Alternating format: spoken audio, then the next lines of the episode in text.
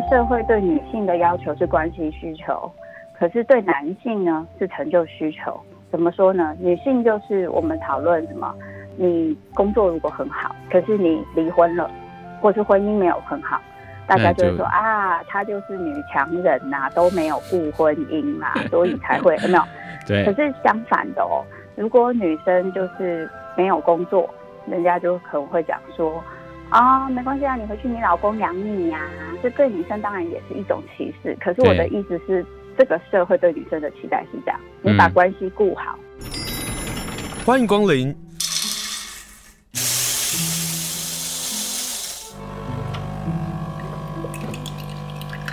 今天的盛情款待，请享用。今天要跟大家来推荐介绍的是由宝瓶出版社所出版的一本好书，书名叫做《过度努力》，每个过度都是伤的证明。那今天连线的作家，他也是咨商心理师周木姿，周心理师，心理师好。Hello，主持人好，各位听众朋友大家好。这本书光是书名，我想很多人都被敲到了吧？比如说，我我在在看这个这本书才开业介绍几个人的时候，都觉得我好像是其中一员，所以我今天要跟大家来分享。他们说，过度努力是一种自我的耗损跟伤害。呃，先请教一下心理师，就是说会出这本书，也是在整间当中你看到了很多的问题，然后我也看到。嗯、呃，你也是在那个过度努力里头，突然发现你自己有这样的一个问题，是这样吗？呃，的确是，应该是说，除了我枕间上啊，当然还有我身边的朋友，还有我身边的遇到的一些人，嗯，然后我当然最深的感受，可能是我发现我自己也有这样子的状况，嗯，然后所以想要写一本这样子的书，嗯，所以你就先列了。八个人的故事，呃，我我先聊一件事情，就是因为这本书很特别哦，在过去我们在谈心理的丛书的时候，往往就以一个个案一个个案，然后好好来详述。但是在这本由宝平出版社所出版的《过度努力》这本书的编排方式是很特别的，因为它的分类方法啊，它会分第一步骤、第二步，然后第三、第四步，那分别会是探索、抗拒、觉察以及行动。我想这个是呃，周牧之心理师，你这里有一个刻意想要把每一个故事都给切断，回到呃类似像整间陪伴的这样的一个循序渐进的阶段方式吗？呃，的确是因为呃，其实这个这个写法是希望说，因为我也想要让大家看一下，就是有蛮多人对于心理咨商。会想尝试，但是又不太知道到底在做什么。Oh. 特别是可能有蛮多就是用努力当策略的朋友。大部分的习惯其实是不太习惯求助或依靠别人的，所以当我今天想要去做心理咨商的时候，我其实会有一点点困难，不知道我要怎么开始。嗯，所以我想要用就是这一本书的方式让大家，当然呃，心理咨商还是有很多面貌，那我只是呃用了其中的一个部分。但是就是有点像是让大家看一下，可能大概会是长什么样。嗯，对。而且它很好玩啊，就是当我们这样一篇一篇的读，我们先看到了八个人的故事，然后哎，再用不是描述的这个顺序，然后再继续说故事，再继续说故事，在那个切开、重新整理、切开、重新整理那个过程当中，其实我们也跟着去看见我们自己。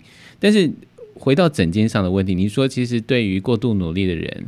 往往是很不愿意跟你分享的。我在这里就看到好几个钢铁人，哇塞！我都觉得心里是你们如何能够让他们愿意说哦？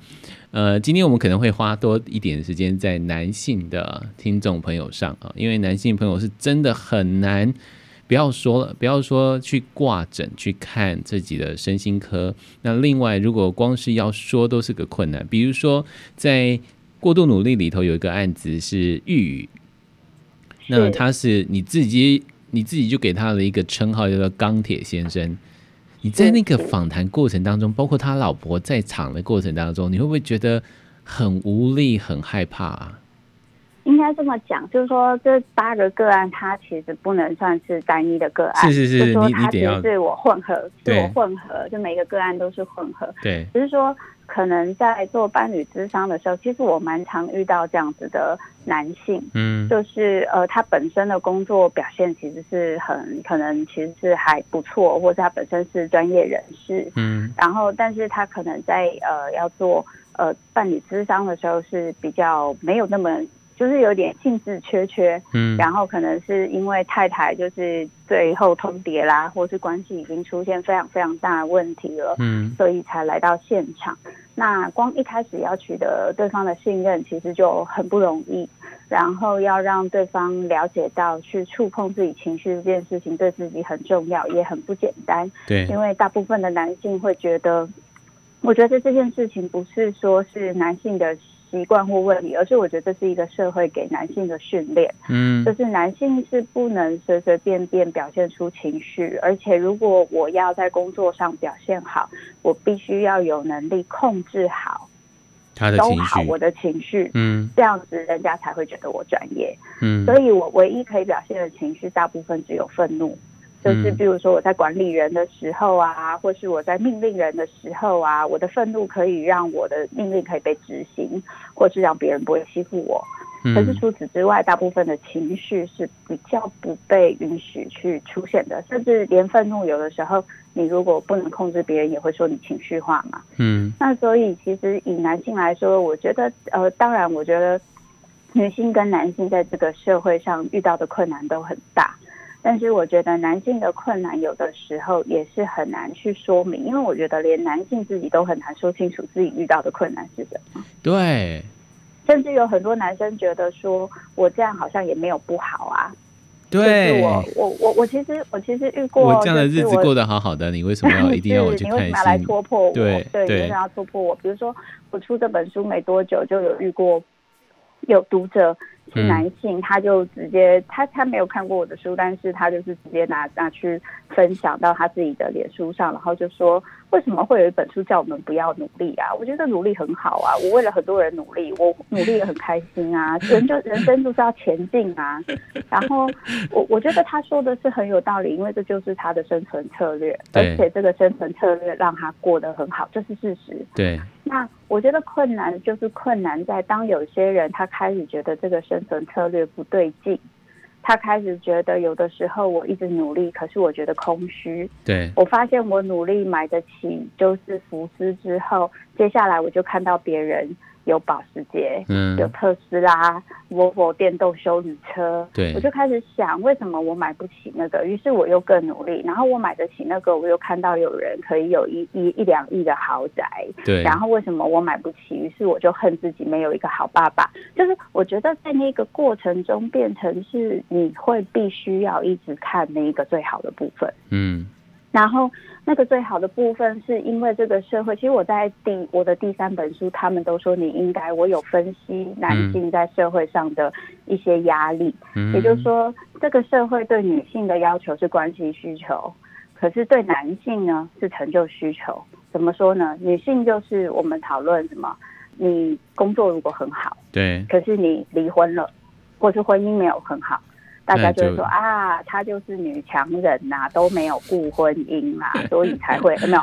对。可是相反的哦，如果女生就是没有工作，人家就可能会讲说啊，没关系啊，你回去你老公养你呀、啊。这对女生当然也是一种歧视。可是我的意思是，这个社会对女生的期待是这样：你把关系顾好。你不是很会赚钱，这件事情比较不那么重要。就把家庭的关系，或者把婆媳的关系，你顾好了，不跟孩子的教育关系也顾好了，你就是很好的。那这个部分你就你就 OK 了。但是这也使女女性有非常非常大在这个部分的压力。嗯。那相反的男性呢？男性的要求是从小到大其实就是成就需求。什么叫成就需求？嗯。你只要功课好、成绩好、能力好、赚的钱多。你人很机车，不会跟人相处，嗯、个性很自我，其实基本来说都是可以被允许的。嗯哼，这是一个蛮有趣的状况，所以你会发现，就是有一些，比如说男性的权威者，或是男性的政治人物啊，或是一些他在失言的时候，会比较容易被包容。大家可以就是大家当然也会批评他，会现在性别意识越来越高了。可是我的意思是，大家会比较，如果他今天被认同是一个强者，被认同是有成就的人，对，所以大家就会比较能够接受。比如说他就是可能会脾气不好，嗯，他可能就是会比较严厉，他可能会比较就是。就是他可能关系的处理上，他可能很会赚钱，但是他不一定很会跟，就是会跟老婆经营关系，大家就会或是不太会跟小孩沟通，他们就说：“哎呀，男生都是这样的。”嗯，可是大家这样听，就可能会觉得说，很多男生可能听到这里，说不定会觉得说。等一下，所以你是说我们过很爽？不，我不是这样讲，我说的是这样。我我觉得这个这个就是最大的困难，嗯、那就是当这一个社会只只要求男生成就，而男生也以为自己做这件事情就好，会出现两个困难。第一个困难，成就是无穷无尽的，我要做到什么程度才够？嗯。第二个困难是，我只剩一个技能，我所有的技能都没有。嗯，那我其他的关系出问题的时候，我该怎么办？或者是这个成就出现裂痕的时候，其实对男性来讲，这个成就出现裂痕，对，就像很多人中年失业，嗯，就是出现这么大问题，还很我遇过，我真的有遇过有人是不敢回家跟家人说的，嗯，因为他一一路上或许都是一个必很成功的，看起来是很成功的的的人，他不能让别人知道这件事，或者他觉得这件事是很失败的。嗯，可是这件事情就会遇到一个很大的困难，那就是我们是怎么去经营关系？关系是我们生命中很重要的部分，对吧？对。成就，说实话，成就就是你糊口够用就可以了。对，你再多的，其实你花不完。对很多男性来讲，不会说糊口够用就够了，对他们来讲，他就是要花不完呢。对，可是问题是，其实你花不完，剩下都是多的。嗯，真的就是多的，除非你就是有想很多啊，你要留给小孩。你多的那一些是为什么？为了要让人家羡慕，为了要让我觉得这个社会上我是好的。可是问题是，你花了很多时间做那些很多的事情，对你来说最重要的事情，我却不知道怎么经营。比如说关系，比如说您刚刚讲的，就是我们用玉宇的他的家庭跟他老婆的关系，是是因为。我不知道怎么去表现我的脆弱，嗯，可是实际上，在我们要去连接或是要去建立一个亲密关系的时候，嗯，最大的理由不是因为你表现的有多厉害，嗯，那只是一开始吸引别人的一开始，你跟这个人的关系可以深入进去，可以产生安全的连接，最大的原因是你愿意告诉他。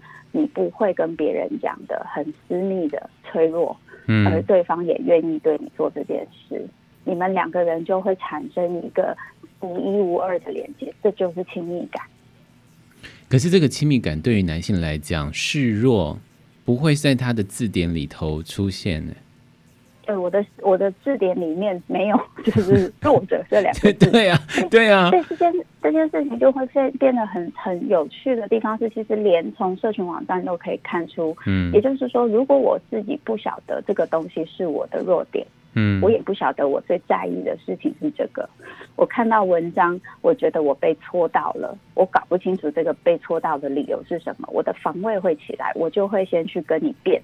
变到我觉得我的理论赢了为止，嗯，因为我必须要消灭那些可能会戳到我弱点的任何的论点，我一定要用批评跟攻击的方式把这一个东西给盖掉、给消灭掉，对，我就安心了，我就有安全感了，我就可以继续用这个方式活在这个世界上。心理师，你现在先换我那个没有安全感了，我很怕听众朋友开始来攻击这节目了。今天我跟大家介绍，没有没有没有，今天跟呃开玩笑的啦。今天跟大家介绍就是过度努力，每个过度都是伤的证明。欢迎大家赶快去看这本书。如果你点到你的话，我可以再说明清楚，因为我怕大家误以为我我是在批评男性，其实不是。因为因为这这是一个非常自然的部分，就是说我们有时候在看到一些东西不舒服，嗯，我会，比如说我开个玩笑讲啊，假设呃，假设我。呃，因为呃，我是一个，就是呃，假设我是一个眼睛很大的人，我就是一个眼睛很大的人，所以今天如果有人跟我说，哎呦，你眼睛很小什么的，我可能会觉得说你在讲什么，所以我可能连回应都不会回应，我就会说，哦，好哦，你眼睛最大，很棒，然后可能就过去，因为它不是我在意的事。对。那因为我不太高，我我一百五十八公分而已，我很在意我的身高。对。所以今天如果有人跟我说：“哎呦，心理师长那么矮，当心理师看起来会不会很没气势啊？”嗯、我可能会抬桌跟他 就说：“凭什么说心理师一定要很高？”就是我我这么讲，大家懂我的意思吗？就是说，呃，有时候你说那个雷啊。对，那个东西会是雷，是因为这件事情就是我们在意的事。嗯哼，只是我们用了很多很多方式把它藏起来，所以不是只有一个人这样，是几乎很多人都是这样，包含我自己也是这样。嗯，所以，所以当我今天必须要成为一个没有雷的人，我是不是就要用非常非常多的防卫把我的雷藏起来？嗯，这就是我觉得男性很辛苦的地方，因为我们女性可以承认我们有雷。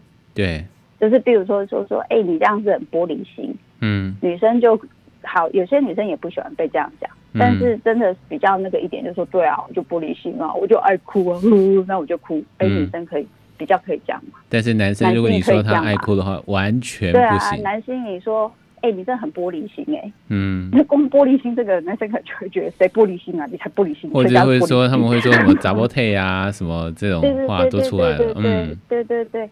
可是这一些话的确都还包含一些性别平权歧视的话语在里面。对可是这就是，这就是说，对很多男性来说，被认为脆弱这件事情是非常恐怖而危险的。就代表我不能被这个社会给认同。所以，如果今天我成就不够好，也代表我不会被这个社会认同。所以我看到了有人叫我不要努力，我会生气，因为。这是我一生的这个目标，而且社会就是这样教我的。那所以今天我如果没有被认同，没有被肯定，你要陪我嘛？就是那种感觉，其实是一定会存在的。可是我觉得今天去讨论这个部分，其实这也是我写这本书很大的目的，就是我并不是想告诉大家什么是对的或什么是错的。嗯，我只是想要指出一个现象。嗯。那个现象就是努力，这个努力这个策略并没有错，可是当我们花了非常多的时间去思考别人希望我做什么，这个社会希望我做什么，而我需要做什么的时候，我可能就没有太多时间去需去思考我真正需要的东西。嗯，这个这个东西我觉得是最最困难的，就是我真正需要的东西是什么。我真正需要的是那个人他升职了，我也希望我升职，是因为我真的很想要这个升职吗？为什么他的升职会让我这么的不舒服？好像我资源被掠夺了。对，可实际上其实对我一点影响都没有，我并没有因为这样薪水变少，我也没有因为这样待遇变差。可是这里面会不会有一种被否定的心态呢？就是说我努力这么久了，结果我被否定了。好玩的地方就是，如果今天你也很争取那个升职，你当然可以有这样的想法，对不对？嗯、可是我遇过很多人，他其实并没有很努力的争取这件事，可是他看到别人被被升职，他还是会有这种感觉。可是你仔细跟他讨论说，所以你也想升职吗？你还也想什么？然后可能有些人就跟我说，没有，我超讨厌管人的，嗯，我就觉得管人很麻烦。加个几千块要管那么多人，那我还不如就是提升我的专业，我说不定以后跳槽去就是更专业的地方，可以发挥我自己想做事。你看哦，有些人是想的这么清楚，嗯，可是他还是会在意对方真实这件事，会，那就对你还是会，因为我就是觉得，因为我从小到大都被认为都被人家讲一定要比别人更好，嗯，否则我就不够好。这这个东西就是一个非常快速的，可以重新去思考，为什么我会这么在意这件事？我就是被以前的一些别人给我的东西算是洗脑，我把它当成是自己的东西，可那不一定是我自己想要的。因为当我越来越大，我有很多我自己的看法跟想法，还有对生活的一些品质的调整，还有我对生活的要求，可能我在意的事情，每个人都是不一样的呀。嗯。那我为什么一定要按照大家的目标去前进？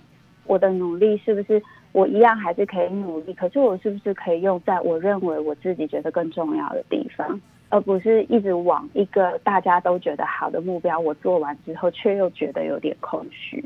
嗯，接下来我要继续跟周木之心理师来谈另外一个案子。这是在指标性的医院的里头的一个医师，他在那个充满着强者，因为能够当上医师啊，绝对是顶尖的。可是他到了那里的时候，他得要关掉情绪，他得要不能有感觉。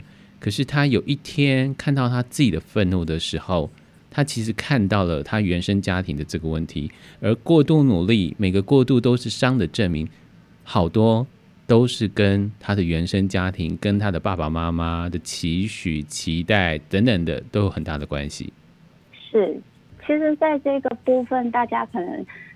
我之前上也有上一个节目，他有问我一个问题，嗯、就是所以就是会不会为什么什么东西都要讨论到原生家庭？然后呢，对，就是父母就觉得人生很艰难啊，动不动都要战父母啊，是从头到尾都父母的错，嗯，是不是这个意思？其实我觉得不是这样，是这样子说，为什么什么东西都会讨论到父母？嗯，因为父母对小孩永远是最重要的人。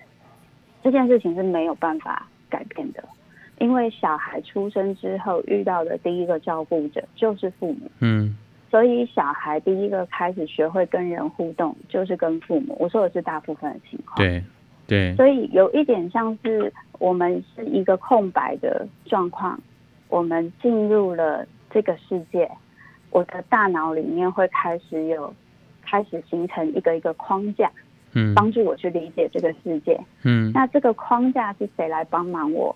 爸爸妈妈就是我的，对，我就是我的爸爸妈妈。嗯，爸爸妈妈告诉我这个不能碰哦，别人的东西哦，知道别人的东西不能碰。嗯，嗯，爸爸妈妈说不要太大声哦，会吵到别人。然后我知道说哦，大声吵到别人这样不行，所以就会形成我有一些我自己认为这个世界上可能是怎么运转的。嗯，可是相对的，如果父母本身的一些框架的确会有一些些创伤跟伤害，它也会形成。比如说，你一定要成功，不然没有人爱你；你要成功，不然你在这个社会上就是个失败的人。对，你就没有用。对，这些东西都会成为你的那个叫什么生活准则或人生脚本。嗯，然后你就会在进入这一个社会的时候，因为我们已经有一个框架了。我们去理解这个世界的事情，就会比较快速的，等于把新的东西放到旧的东西，看能不能 fit。对，会帮助我去了解这件事。对，所以等于是这个旧框架就变得很重要，对吧？此时，除非遇到一个非常大的冲击，然后让你重新去怀疑这个旧框架本身是有问题的。嗯哼，不然这个旧框架真的会使用很久，会一直让你觉得好像做事情就是要。成功啊，或是要什么，就是你父母传达的，嗯、或者你父母跟你说，你这一辈子就是一辈子失败，你不会有成就，嗯、然后你就告诉自己说，我一定要很有成就给他们看。其实这也是一种被影响，因为你你没有办法做一个你自己可以想要的那个部分，你要不就是失败，你要不就是要一直很有成就。对，你没有一个中间，就是我什么叫有成就？要让他们看起来赚很多钱，这个才叫有成就嘛。嗯就是没有机会去思考这一个本身的定义跟框架本身的对我自己的影响，嗯、这件事情就会变得非常非常重要。所以像我我自己也有我自己的框架，比如说我妈妈告诉我说，什么事情就是你要不就不要做，要做你就要做到好。做得好。对，我从就是应该很多人都有父母都有这样讲嘛，不不要半途而废嘛。可是其实我是一个兴趣非常多的人。所以我我也的确会有时候就是会东西学一学，然后就就半途就 就没做，就没继续做下去。然后呢，那个时候我就会马上那个声音就会责备的声音就跑出来说：“天哪，你真的你你就是一个很容易半途而废的人。”嗯，就是这一个声音就会一直影响我，一直觉得我自己是一个半途而废的人。一直到我后来念了智商之后，因为我去念传播，或是我原本说我对法律有兴趣。那个时候我都觉得我好像很容易就放弃，嗯，然后后来我念了智商之后，我就是三十岁转智商到现在，我还是一直很喜欢这一行，包含我自己都还是持续的在进修或看类似的书，我才发现没有，妈误会了，我没有办法持续是因为那件事情我不够喜欢，就是就是你就发现你够喜欢的事情，其实你是可以一直持续下去的，这就是要认识自己，然后看见自己的选择。没错，就是你必须要花很多时间。可是当你的心里头脑里装满了别人给你的东西，嗯，你其实没有什么机会去拓展对自己的认识。所以，过度努力这本书就是想帮助大家跳出这些框架，去重新拓展对自己的认识。其实，我觉得我写的书都是这样。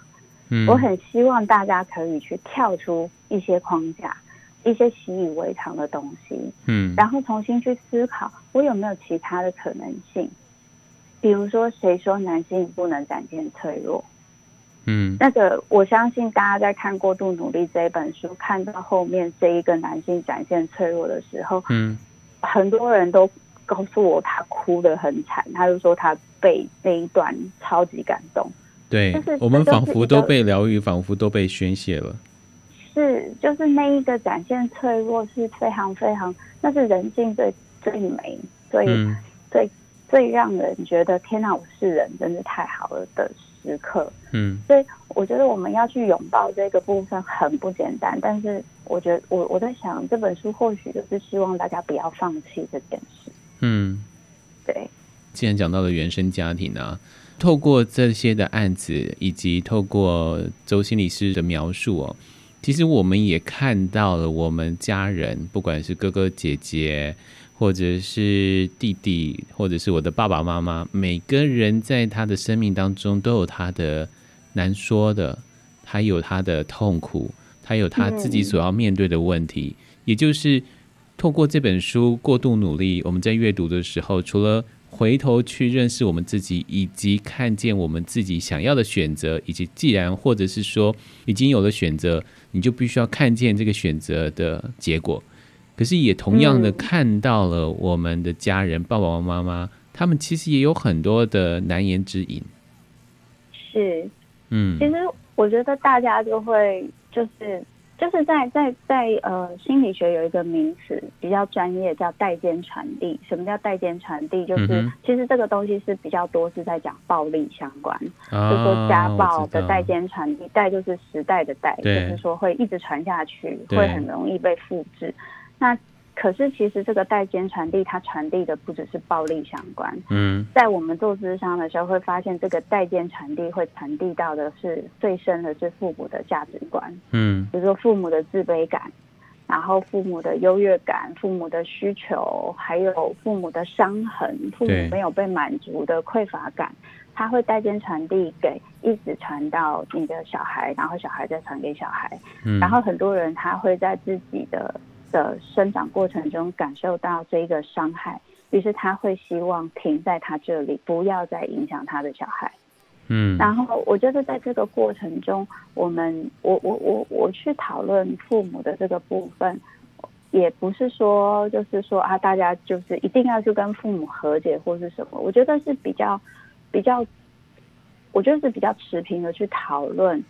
这一些东西是存是事实存在的，这种一代传一代，一代传一代，一代传一代，一旦我们没有办法在我自己这边好好的了解我自己的需求，从我自己这边去找到能够让自己生活平衡的方法，嗯，我们就很可能拿一个其实很依赖我们、很需要我们的对象去满足对我们这一些需求。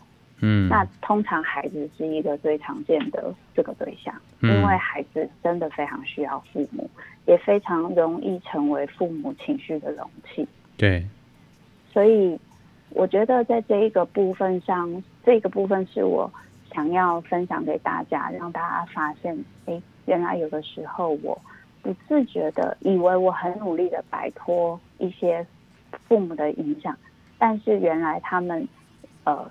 那些内心深处，他们被影响、被他们父母影响的东西，嗯，可能就这么不自觉的传到我身上，而我没有留意到。对。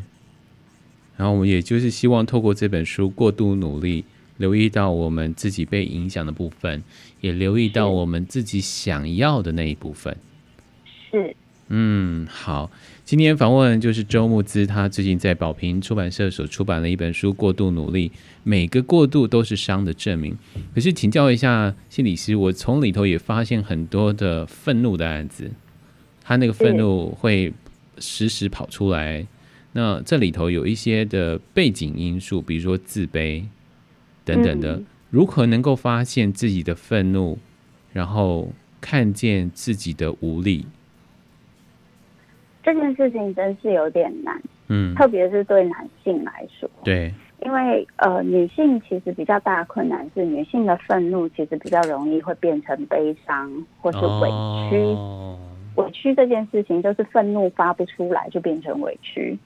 哦，所以因为这是女性在社会上比较能够、比较不能被接受的情绪，就是生气。嗯哼。嗯，泼妇骂街啊，河东狮吼啊，有没有啊？有有有潇洒落啊，有没有？你这样讲，我说对对对对对对，我曾经也曾经一定会有这样说过某个女性或者是谁谁谁，对。是是是，女性其实比较不能，或者哇天哪，她好凶哦，她好恰哦，就是基本来说，女生女性不太能够，女性必须要温柔。社会对被社会比较被框架住的情绪是是生气。当然，现在社会一直在变动了，可是这个东西它的确还是有一个蛮深的影响。男性在社会上其实比较被框框架住的情绪，其实就是脆弱，嗯，不能哭啊，男生怎么可以哭啊？这样子看起来，怎么就是要坚强啊，要保护妹妹啊，嗯、要要是男生要怎么样啊？然后，所以男生他最容易也最安全又最有利的情绪就是愤怒。哦，所以男性的愤怒非常的复杂，那个复杂到真的是连我自己在做智商的时候，我有时候都会辨识错。哦，就是他的他的他的愤愤怒里面，可能是他他包裹了很多。对，他今天太累了也会愤怒，委屈了也会愤怒，然后就是好玩哦，委屈啊，愤怒不就是出去了吗？委屈怎么还会怎么还会有委屈？因为他不敢对那一个对象愤怒，嗯，于是他先不讲话，但是他回来，比如说老板。他先不讲话，但回来他就对着家人愤怒，嗯，就是就是他在那个当下忍下那个生气，其实也是委屈，对。然后还有他受伤了也会愤怒，自卑也会愤怒，被瞧不起啊，然后被占便宜啊，然后就是很多很多觉得不公平啊，这些东西，或是对自己很自责啊，嗯哼哼，然后觉得自己对自己有罪恶感。你看男性的愤怒有这种复杂。但是他常常都是用愤怒表现的话，或者是不讲话，就是最最安全就这两个嘛，一个是愤怒，一个是不讲话。不讲话其实还蛮讨人厌的。对，是那那到底是愤怒比较讨人厌，还是不讲话比较讨人厌呢？这人生就会变得很艰难，你知道吗？对，你又讨厌我不说话，可是你又不希望我愤怒，对。没错，其实我最容易遇到的智商的的对象，在男性的部分，其实是就是他是。都说还好，就是所谓的情绪隔绝，嗯、就是刚刚说的不讲话这一类的，就是他他真的没有感觉，他真的觉得他还好，所以我们可能有时候就必须要靠一些他本身的一些反应，嗯，就是他的一些动作，或是他的一些小动作，去猜测他现在或是声音的变化，去猜测他情绪现在的状况。哦，所以我有时候会遇到一些个案，他是我都还好，我都还好，我都还好，突然讲到一件事，然后突然就爆。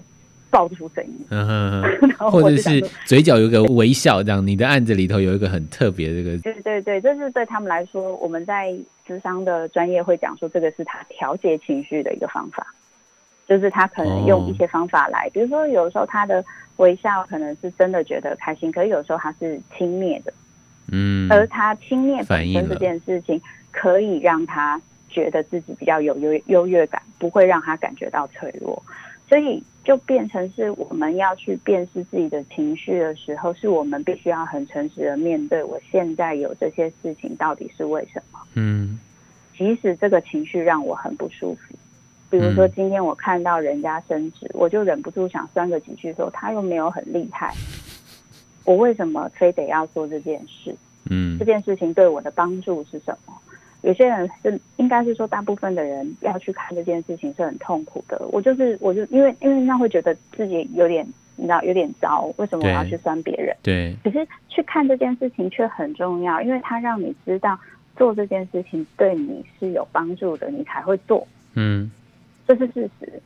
所以你要知道对你的帮助是什么？帮助是因为你很想要那个东西吗？还是因为你你觉得你被不公平对待，用这个方式你会稍微觉得被安慰，你就会更理解你的本身的情绪状况。你越理解你的情绪状状况，其实你的情绪控管就会越好。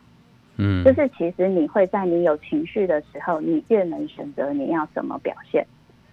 好，节目最后就以周慕姿在他的书《过度努力》，每个过度都是伤的证明里头的最后文字跟大家来分享，送给过度努力的你。周慕姿说：“回过头来，对已经很努力的自己说，嘿，一路走来，你辛苦了。只要你愿意，你可以为了自己努力。不过，你再也不需要用努力来证明自己。”因为你的存在就是无可替代的价值，每一个人都有每一个人的价值，每一个人都是独一无二的。今天非常谢谢周慕之心理师跟大家来分享过度努力，每个过度都是伤的证明。看见自己，我我觉得这是要给我们自己的这样的一个期许。可是如何看见呢？就先去看这本书吧。过度努力，非常谢谢心理师，谢谢，谢谢，谢谢，谢谢，拜拜，拜拜。